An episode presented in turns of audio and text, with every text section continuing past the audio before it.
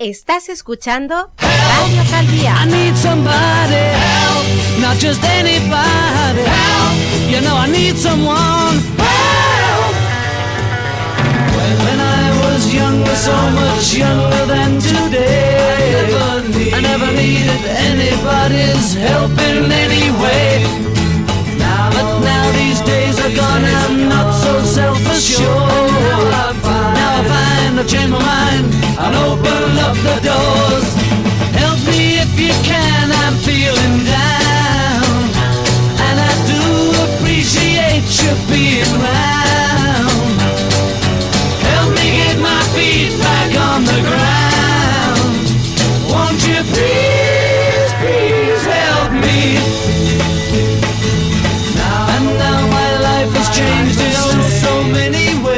Venga, 10 y, 40 y, tre- y 34, perdón, no 43 y 34 minutos, minutos de la mañana. Abrimos ya el espacio de asesoría jurídica en este 11 de abril, un día, pues bueno, muy señalado porque hoy mismo arranca la campaña de la renta y ya la hemos repasado en diferentes semanas anteriores, pero hoy es un gran día para realizar lo que es desde luego un repaso integral, completo, a lo que va a ser la campaña de la renta que empieza hoy, como digo, y acaba en el mes de junio, si no lo he dicho mal. Tengo por aquí, como siempre, a Nicolás Emini. ¿Qué tal, Nicolás? Muy buenas, ¿cómo estás? Estamos bien. acompañado una semana más de Eva Rondón. ¿Qué tal, Eva? Muy buenas, ¿cómo estás? Buenas, ¿qué tal? Eh, y eso, lo dicho, hoy es un buen día para hablar otra vez y de manera ya más, eh, no sé, extensa de la renta, ¿no?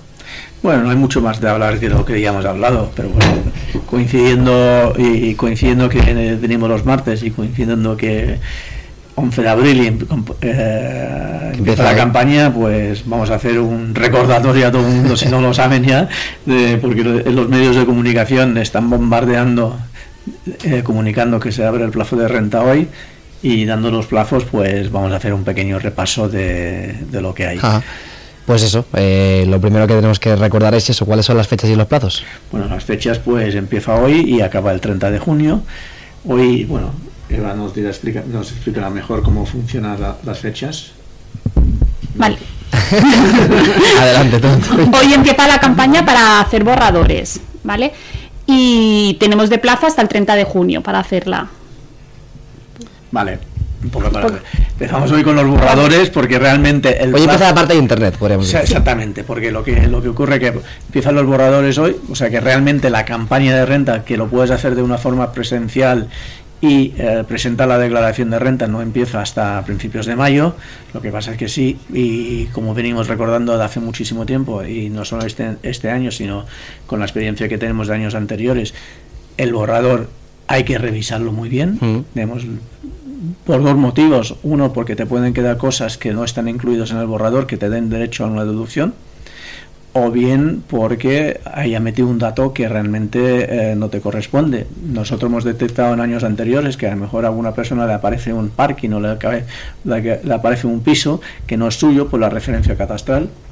Como ya hemos dicho en muchas ocasiones, lo que, lo que ocurre que no es la agencia tributaria la que pica la información y aunque lo fuera, digamos, son terceros que pican la información que se, se suministra para la agencia tributaria, pues no siempre se hace con la, diligencia debida y nos encontramos con muchos errores. Por lo tanto, es muy importante revisar la, la declaración. También hay que tener en cuenta que muchas veces cuando hay que revisar, cuando sobre todo cuando tenemos dos perceptores, somos dos eh, personas que, que nos han pagado, pues lo que hay que revisar de que el que menos, el que, el que menos nos ha retribuido, pues lo haya declarado, porque también te puedes encontrar de que, que el, que es el, el que te ha contratado a, a la temporada, a toda la temporada, pues mm, te, te, eh, te ha declarado y a lo mejor has cogido unos trabajos esporádicos que pensabas que estabas que, que, que estaban incluidos en el borrador no están Mm. incluidos por algún motivo, pues también hay que revisarlo muy bien el borrador. Además, también hay que tener en cuenta que en el borrador no te entran aquellas bonificaciones o aquellas reducciones que tendrás en la cuota, como puede ser pues el alquiler si eres menor de 35 años, si eres si estás pagando, bueno, sí, el dinero que pagas a las fundaciones sí aparece, digamos, si estás, si eres aficionado a- al Real Madrid y, y pagas la cuota de la fundación de, del Real Madrid, pues esto te da derecho a la, a la deducción por donaciones Mira. curiosamente, tenemos, tenemos- porque tienen la fundación. Y eh, hay que revisar muy bien el borrador porque nos podemos llevar sorpresas desagradables. Mm. Y, y nosotros hemos detectado, lo comentaba ahora con Eva, que en, la, en los noticiarios de, de- de este fin de semana hemos visto que, que están diciendo que, que tres, de, cua- tres de cada cuatro borradores son erróneos, pues nosotros no hemos detectado tantos, pero bueno, mm, es, es una alarma de que hay que... Es un dato importante, sí. que- es Sí, un sí. dato ahí y hay que hay que vigilarlo muy bien y también lo que hay, también hay que tener en cuenta que todas aquellas personas que cobraron el ERTE de alguna manera también están obligados a hacer la declaración de renta porque tendrán el ERTE y tendrán otro otra percepción y eh, vendrán obligados a, a tener que presentar la declaración de renta y de otros contribuyentes que también es sorprendente que tienen que presentar la, la declaración son aquellas personas que reciben el salario mínimo, el salario mínimo vital, que hoy sí nos han salido, que el otro día no, no salió, que eh, independientemente del importe que han percibido, lo tienen que, tienen que presentar la declaración de renta. Por tanto, eh, hay, que, hay que estar al, mirarlo muy bien y eh, ver exactamente si estamos obligados, no estamos obligados, si tenemos deducciones, si no tenemos deducciones y para esto pues lo que hay que hacer es ponerse en manos de profesionales y que, que, Claro. que os puedan ayudar. Mm, Y pensar que mucha gente se va a la agencia tributaria y sin perderles el respeto a menospreciar la, la labor que hacen los funcionarios, porque durante un plazo de 45 días recibí muchísima gente que no lo saben todo y no conocen, no le dedican a todo el mundo el tiempo que le, le tiene que dedicar para hacer la declaración de renta. Si tienes dos nóminas no hay ningún problema, pero si ya tienes dos nóminas, tienes un alquiler, has tenido un hijo y durante el año una hija, ¿no? Para poner- pues, hay que tener, eh, hay que eh, asesorarse, asesorarse bien para que no salgan bien las cuentas Claro. con la agencia tributaria. No porque vayamos a hacer la declaración mal en perjuicio de la agencia tributaria, lo tenemos que hacer en nuestro propio beneficio, la Claro, declaración. para que no salga, pues eso, a pagar un pico. Eh, bueno, lo hemos contado así un poco por encima, ya hemos contado algunos casos de las personas eh, que están obligadas a hacer la declaración, pero vamos a recordarlo. ¿Quién está obligado a hacerla, a presentar la declaración de la renta? Vale, si cobras más de un perceptor, si superas los 22.000 euros de rendimientos brutos, estarías obligado. Es decir, si cobras más de dos, o sea, más de un perceptor, pero no pasas los 22.000, No estás obligado. a pero hacerlo. si superas los 22.000, sí. Y luego si cobras de varios perceptores, si la suma de los rendimientos brutos de todos ellos superan los 14.000 euros, estarías obligado a hacer la declaración de renta. Ujú. ¿Quién más?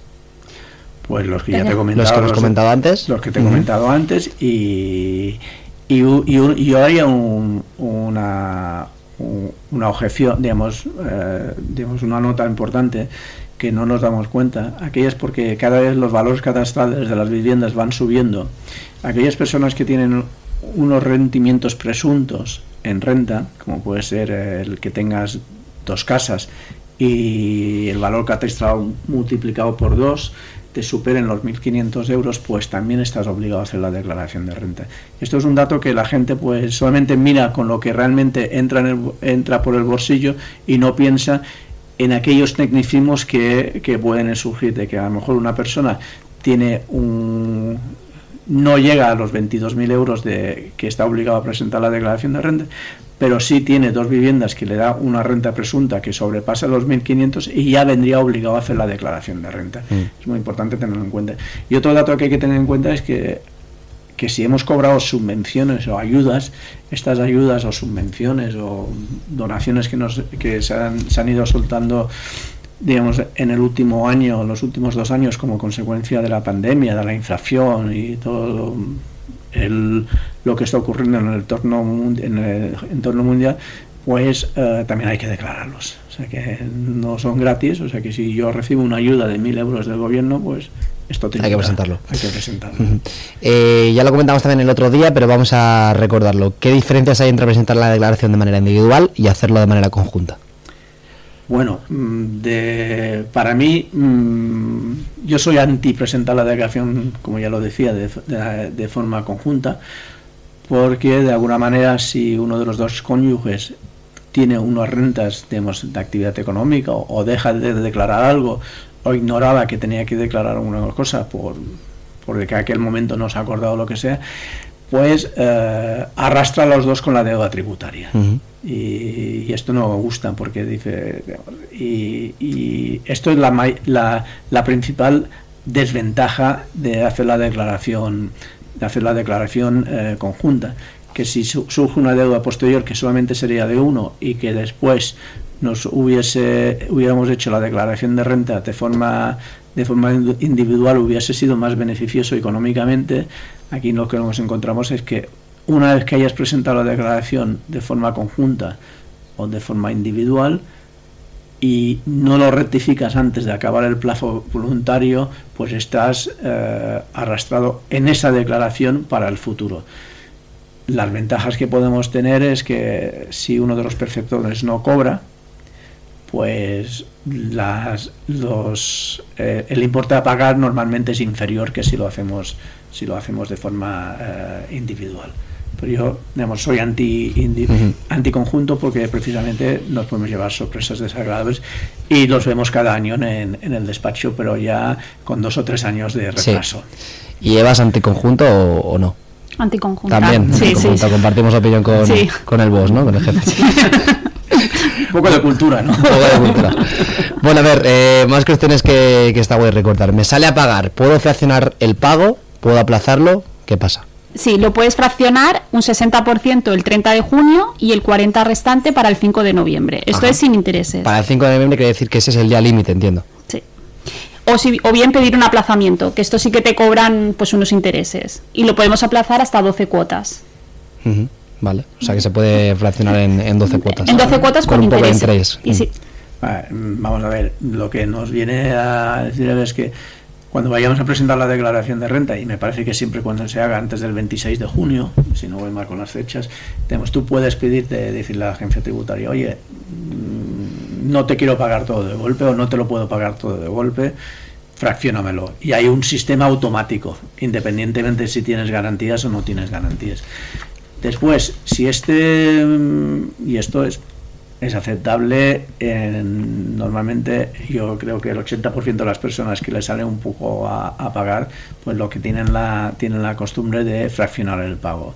Ahora bien, te puedes encontrar con aquella persona que independientemente de la flexibilidad que te da la agencia tributaria de poder hacer un 60-40, que ya es desde el principio en el 78, que me parece que es la renta, que, que existe esta modalidad, no puedes pagar porque tienes un bajón o, te has quedado sin trabajo, pues puedes pedir un, un, un fraccionamiento de pago de, de la declaración donde sin garantías y con expensas de garantías, y esto es nuevo para, para este trimestre, de hasta 50.000 euros en lugar de los 30 que había antes y puedes diferir el pago, el, el pago eh, fraccionar el pago en 12 plazos.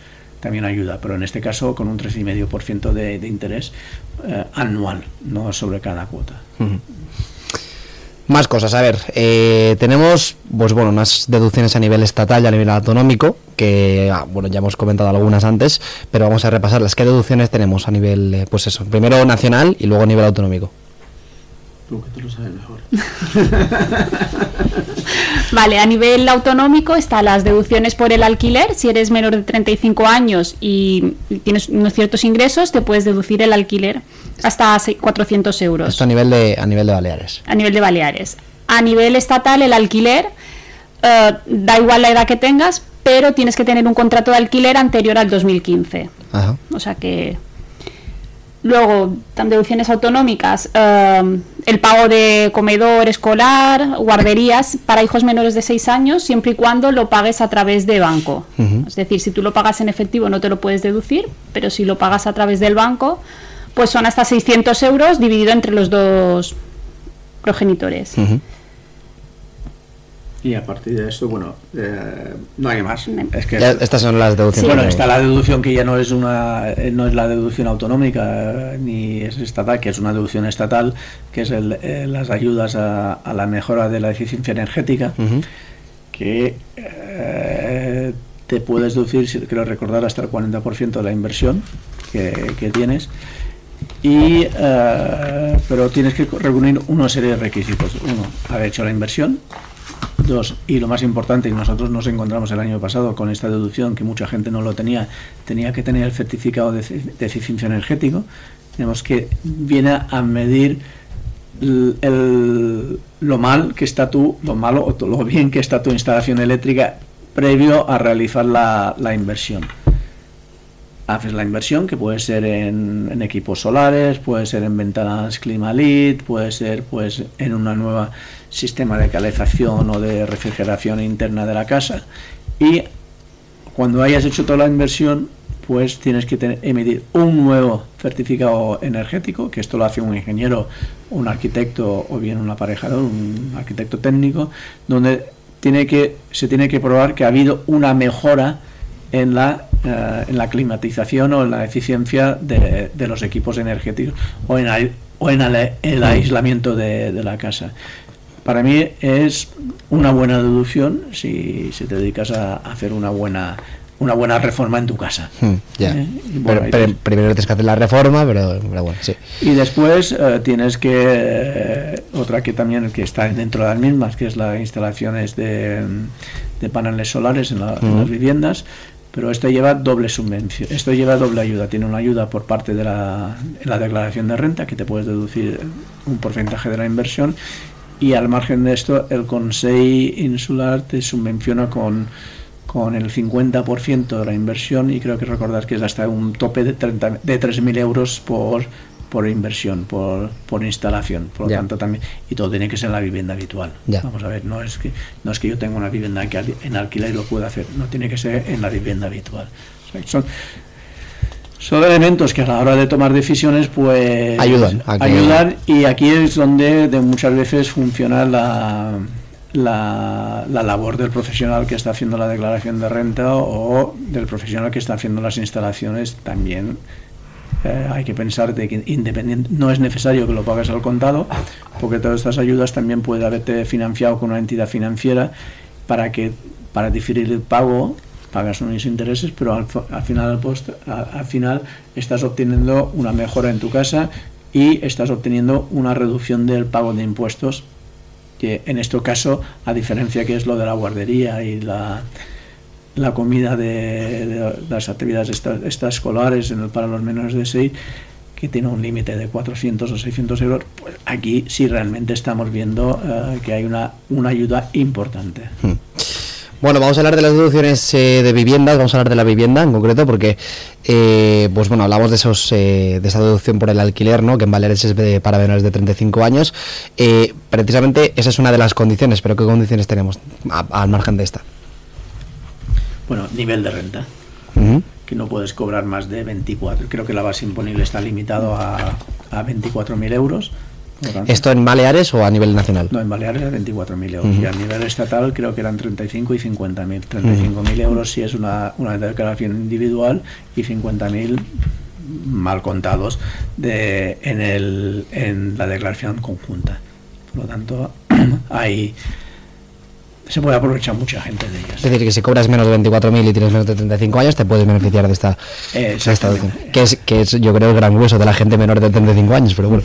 Sí, y también tiene que tener, tiene también que no olvidemos que el gran grueso de esta gente que realmente están haciendo que, que están mm, pagando alquiler y están pagando y sobre todo en Baleares que se pagan unos alquiler considerables si lo están pagando bien que te contrato está registrado en el IBABI está que es poco a poco lo están pidiendo lo está requiriendo la agencia tributaria de- Mm. a la hora de, de comprobar de que los contratos estén revisados y registrados en el IBABI, que significa que el propietario tiene que dejar el depósito que le ha cobrado al inquilino en el, en el.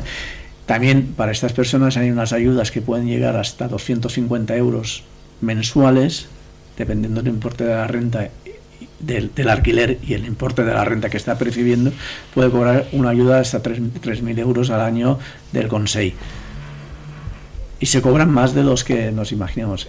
Ojo, que, el que los, los que los cobren tienen que hacer la declaración de renta, porque lo tienen que incluir. Y como es una segunda percepción, es aquellas cosas que nos olvidamos, hemos recibido una ayuda al, al alquiler, pues oye, lo tengo que poner como, como ingreso en la renta y si yo he cobrado 21.999 euros en mi, un perceptor y cobro esto, rompo la regla, Ya. tengo que hacer la declaración de renta. Ya. Eh, bueno, esto en cuanto al pago de la, del alquiler, pero ¿el pago de la hipoteca también se puede deducir? Mm, sí y no. Sí se podía... ¿En qué casos? Bueno, Eva, tú lo tienes más de mano. Vale, sí te lo puedes deducir en el caso de que hayas mm, firmado la hipoteca antes del 1 de enero del 2013. Ajá. Es decir, esta gente sí que se podría deducir la hipoteca. Si la has firmado después del 2013 ya no es deducible la hipoteca. El, moti- el motivo no lo conozco, porque, porque esto. Discriminación positiva.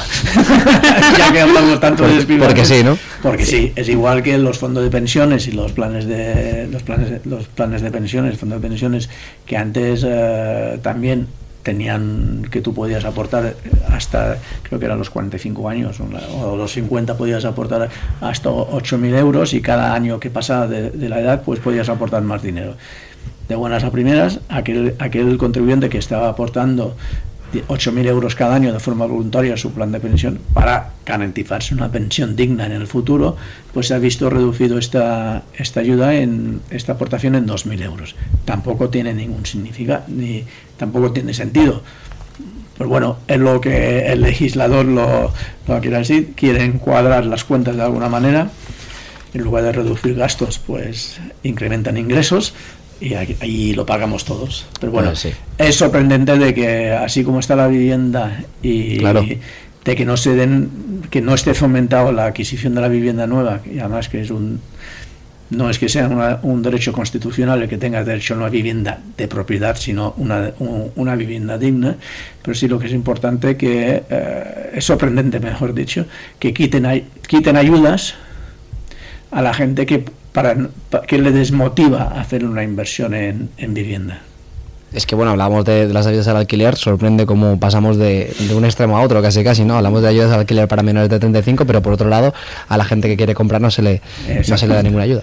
De hecho, No, y además hay que pensar que la ayuda que la bonificación que ten- podía tener una persona en, en la renta en- antes del en el 2012, pues el tope estaba en creo que en los 9.000 euros, o sea que tú podías de- deducirte hasta 9.000 euros con un tope creo que era del 15%, el 15 había dos tramos del 15 del 20% dependiendo de los años que, que tenías la, la- la hipoteca o los importes, podías deducirte la, esta cantidad, claro. Mm, dependiendo de lo que estemos hablando, pues 9.000 euros puede, puede ser tres o cuatro meses de, de la cuota de hipoteca y ayuda. Y eso Claro. es una ayuda importante. se va sumando años. Y, y teniendo más en, y teniendo en cuenta que ahora las hipotecas son de por muchísimos años, digamos de 35, Claro. 40, parece que ya estamos pareciendo la- en la serie de Dallas que la gente se sorprendía que, que se- los, los herederos eh, cogían y, y se subrogaban y heredaban la deuda. Claro. Pues aquí exactamente lo mismo. Es sorprendente porque después lo que único estás haciendo es no permitir a la gente que tenga un acceso a la vivienda de propiedad y además les estás poniendo en peligro en el futuro cuando ya estén en la edad de jubilación que no habrán hecho un ahorro importante, que es la, la adquisición de una vivienda para tener una, una vejez pues un poco más tranquila y no estar dependiendo de que el casero me va a, a no me va a renovar el contrato de alquiler o me lo va a subir. O sea que, mm, creo que es una, un error, pero bueno, ellos sabrán. Eh, pero el seguro de la vivienda se puede deducir. No, Sí. te, ve- no te oyen. Sí, siempre y cuando esté vinculado con la hipoteca, o sea, que esté en la escritura reflejado que tienes que tener un seguro de hogar, pues sí que te lo Es decir, puedes la, deducir. gen- la gente que a partir de 2013 se compra No. una vivienda, No, se puede deducir el seguro. No, No. solo la gente que... que se puede deducir la, la hipoteca. O sea, la gente que se puede deducir la hipoteca se puede deducir la hipoteca y el, Y el seguro, sí. Vale. Y luego a partir de 2013 ya no. No. Ni de, ni de lejos. bueno, eh, más temas. Tenemos más pensiones. Tenemos la pensión de alimentos, por ejemplo. Eh, ¿Cómo se declara esta, esta pensión? Eh, la pensión de alimentos la declara el que la paga y se, y se la reduce en su base imponible. El que la cobra, como es para los hijos la pensión de alimentos, no la tiene que declarar, solo, solo el que la paga y... solo el que la paga. Vale. Eh, ¿Y la pensión compensatoria al cónyuge? Vale, en este caso, el que la paga la declara para deducir su base imponible y el que la cobra la tiene que declarar como un rendimiento de trabajo, sin retención. Vale. ¿Y cuál es el máximo que se puede aportar en un plan de, de pensiones? Lo que, lo que te he comentado, hay, hay dos máximos. Uno son los 2.000 euros que te he comentado antes, Ajá. que se ha reducido de los 8.000 a 2.000. Y ahora, cuando es una, digamos que la empresa de una vez, yo creo que, que, que estas cosas cada vez se irán más a, poniendo en, eh, en práctica, que es lo que si tienes una, una retribución, digamos, flexible con la con, la- una, una retribución mixta o flexible, digamos, la empresa si te hace una aportación a plan de pensiones, pues hasta 8.000 euros. O sea que tienes dos límites, 2.000 si lo aporto yo y 8.000 si lo aporta la empresa por a mí. Y, estar, y, estos, y estos rendimientos, que estas deducciones o reducciones de la base imponible que estoy te- me estoy beneficiando ahora, en el futuro, pues cuando yo vaya a retirar este dinero, lo tendré que declarar en esa declaración, en la declaración de renta si lo, si lo retiro de golpe o si opto por una renta vitalicia, porque la cantidad que me van a pagar cada mes y haciendo números, lo vuelto, digamos, hay que informarse haciendo números lo- qué es lo que me puede beneficiar más, si una renta vitalicia o retirar todo el dinero de golpe, pues entonces eh, ahí lo, lo vemos. Vale. Eh, más cosas. A ver, eh, requisitos, pa- requisitos para poderte aplicar la deducción cuando cuidas o cuando tienes hijos que son menores de 6 años y, pues bueno, gastas en guardería o gastas en, gastas en comedor. ¿Qué requisitos se, se piden para poder aplicar esta deducción? Básicamente, uno, pagar la factura por el banco. Que quede, que quede, constancia, que quede de que- constancia de que pagas, ¿no? que pagas, porque vamos a ver, mucha gente se lo pone, después a lo mejor tú lo pagas en efectivo y la administración, ya oíamos ayer que en Suecia me parece que es que ha- se ha creado su propia moneda para evitar que haya que haya dinero efectivo. Cada vez estamos están obligando a que haya menos eh, menos dinero efectivo en, en circulación.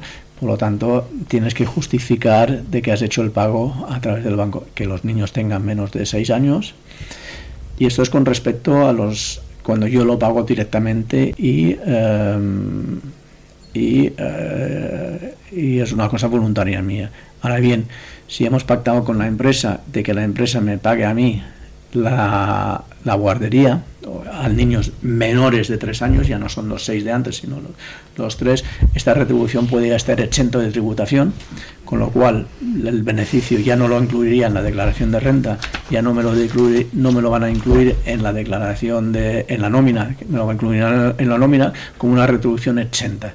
Por lo tanto, hay que mirarlo y, y la gente, pues los trabajadores, pues cada vez más, y nosotros lo estamos viendo en el despacho, cada vez más piden a la hora de, de hacer la declaración, a ver, si yo tengo que pagar este gasto sí o sí, ¿por qué no hago un pacto con la empresa que lo vaya pagando por mí y de esta manera yo tengo mi salario, tengo mis beneficios, igual que en Estados Unidos, pues el tema de que el tema del seguro de, de enfermedad, que es un tema que, que todo el mundo, pues, oye, tú me pagas el seguro de enfermedad y yo y parte de mi salario. Pues aquí también puedes tener parte de tu salario, pues el fondo de pensiones para la jubilación del día de mañana. Recordarse que si nos vamos de una empresa a otra, me lo puedo llevar, se, puedo- se, pueden, modific- se pueden trasladar. Puedes eh, pactar que la empresa me pague el seguro de enfermedad, que hasta 500 euros por perceptor, por miembro de la unidad familiar, tampoco tributa en renta. Y también puedo incluir en la declaración de renta, pues, digamos, puedo pactar que mi salario también esté incluido, si he sido madre o padre recientemente, el, el- el coste de la guardería sin límite, siempre y cuando el niño tenga menos de seis años, de, de tres años. Por lo tanto, no es solamente hacer la declaración, la declaración de renta hay que prepararlo el año antes, el año que, que estamos haciendo la por lo que vamos a tributar la declaración de renta, pues todo lo que hemos hecho es todo lo que hemos hecho desde el 1 de enero hasta el 31 de diciembre y se liquida entre abril y junio. Por lo tanto, es muy importante que durante todo este tiempo, durante este año, pues nos vemos asesorando, nos vamos informando de cómo tenemos que, eh, cómo podemos tener el máximo rendimiento. Teniendo en cuenta estas cositas, tres cositas que, que hemos puesto, te puedes ahorrar unos 1.500, 2.000 euros al año en, en la declaración de renta, que hoy en día es mucho dinero. Bastante. Y antes Bastante, también. y bastante antes- dinero. y antes también. Bueno, vamos, vamos a ir acabando. Vamos a hablar de- del, del IRPF y de la reducción que puedes hacer en el, en el IRPF. Eh, si la empresa te paga un seguro médico a ti y a tu familia, te lo puedes desquitar, o sea, te lo puedes quitar del IRPF. Sí, es lo que te estaba comentando. Es una retribución exenta. Ujú. Eh, y si paga la guardería también. Exactamente. También. Y luego, si la empresa te despide, la indemnización por despido tiene que tributar en el IRPF. Sí y no. Vamos a ver. A ver. Te puedes encontrar con dos, con dos circunstancias. Vamos a obviar eh, la, la indem- sobre todo por los, por, el- por los oyentes. Ojalá algún oyente tuviese derecho a una exención, una, a una indemnización de más de 180.000 euros, que son los que están exentos, te puedes encontrar con los eh, que bah, mi empresa me despide, llevo cuatro años, y me paga en el mismo momento, me paga la indemnización. En el mismo momento de... Dice, Del bueno, tú, Pepe, no vengas más, que ahí tienes tu indemnización, tu carta de despido, falta de rendimiento, sé que es un despido improcedente, ¡pum! Este caso tributa. A no sea cosa que el trabajador demande a la empresa y diga, señor, digamos, señor empresario, más despedido improcedentemente y no estoy de acuerdo con lo que más me estás pidiendo, lo que me estás ofreciendo. En este caso, si hacemos una presentamos una, una papeleta ante el TAMIP o el SMAC en, la península, pues en el TAMIP, en el Tribunal de Arbitraje, entonces esta, esta, esta indemnización no tributa. Por lo tanto, es muy importante de que, oye, no solamente porque me haya pagado, en este caso tendría que tributar, habría dos tramos, un tramo del 30% estaría exento de tributación, porque sería, se habría generado en más de dos años, y el resto pagaría al marginal, del 70% restante pagaría al marginal. Y después tienes todo el, todo el tramo de los despidos objetivos que siempre, independientemente vaya por el TAMIP o no vaya por el TAMIP, pues sí que estarían exentos de, de tributación. Por lo tanto, hay que tener mucho cuidado cuando me despidan, porque es muy común últimamente, dice, bueno, la empresa como ya sabe que se puede despedir y no corren salarios de tramitación, si se hacen las cosas bien, le pueden despedir y le puede, pagando. Y dice, bueno, yo no lo quiero a este trabajador más, no puedo soportar los costes, llega tarde todos los días y no lo puedo justificar, cualquier motivo, pues lo puede despedir y en este caso, si no pasa por el trámite o por el TAMIP o por el juzgado, sí debería eh, tributar en, en- en Hacienda, en la renta. Bueno, pues, pues aquí quedan algunos casos, algunos ejemplos prácticos eh, que pueden ser comunes. Eh, espero que este no sea muy común, pero bueno, me da, me da, me da que sí. Mm, Desgraciadamente eh, son más comunes de los que bueno, nosotros que nos dedicamos a, a laborar la empresa y todas estas cosas. Todas las cosas que os, os planteamos de hablar son cosas de eh, que vemos en los des- en el despacho digamos el día a día Mm. y después en campaña de renta pues desgraciadamente nos vienen ya con el filete churrascado que no tiene remedio Claro, ese es un poco el, el tema. Bueno, pues nada, Nicolás, se va un placer teneros por aquí una semana más. Ya la declaración de la renta que, que está activa hasta el 30 de junio, o sea que, Nada, pues eso, que que, la gente mire el borrador y que no se duerman. Nosotros ya estamos confirmando borradores, estamos ayudando a la gente, o sea que nos llamen al 971 13 23 59 y eh, con mucho gusto les vamos a atender. Pues aquí quedamos ya, Yemeli. Gracias, chicos. Un abrazo. Gracias.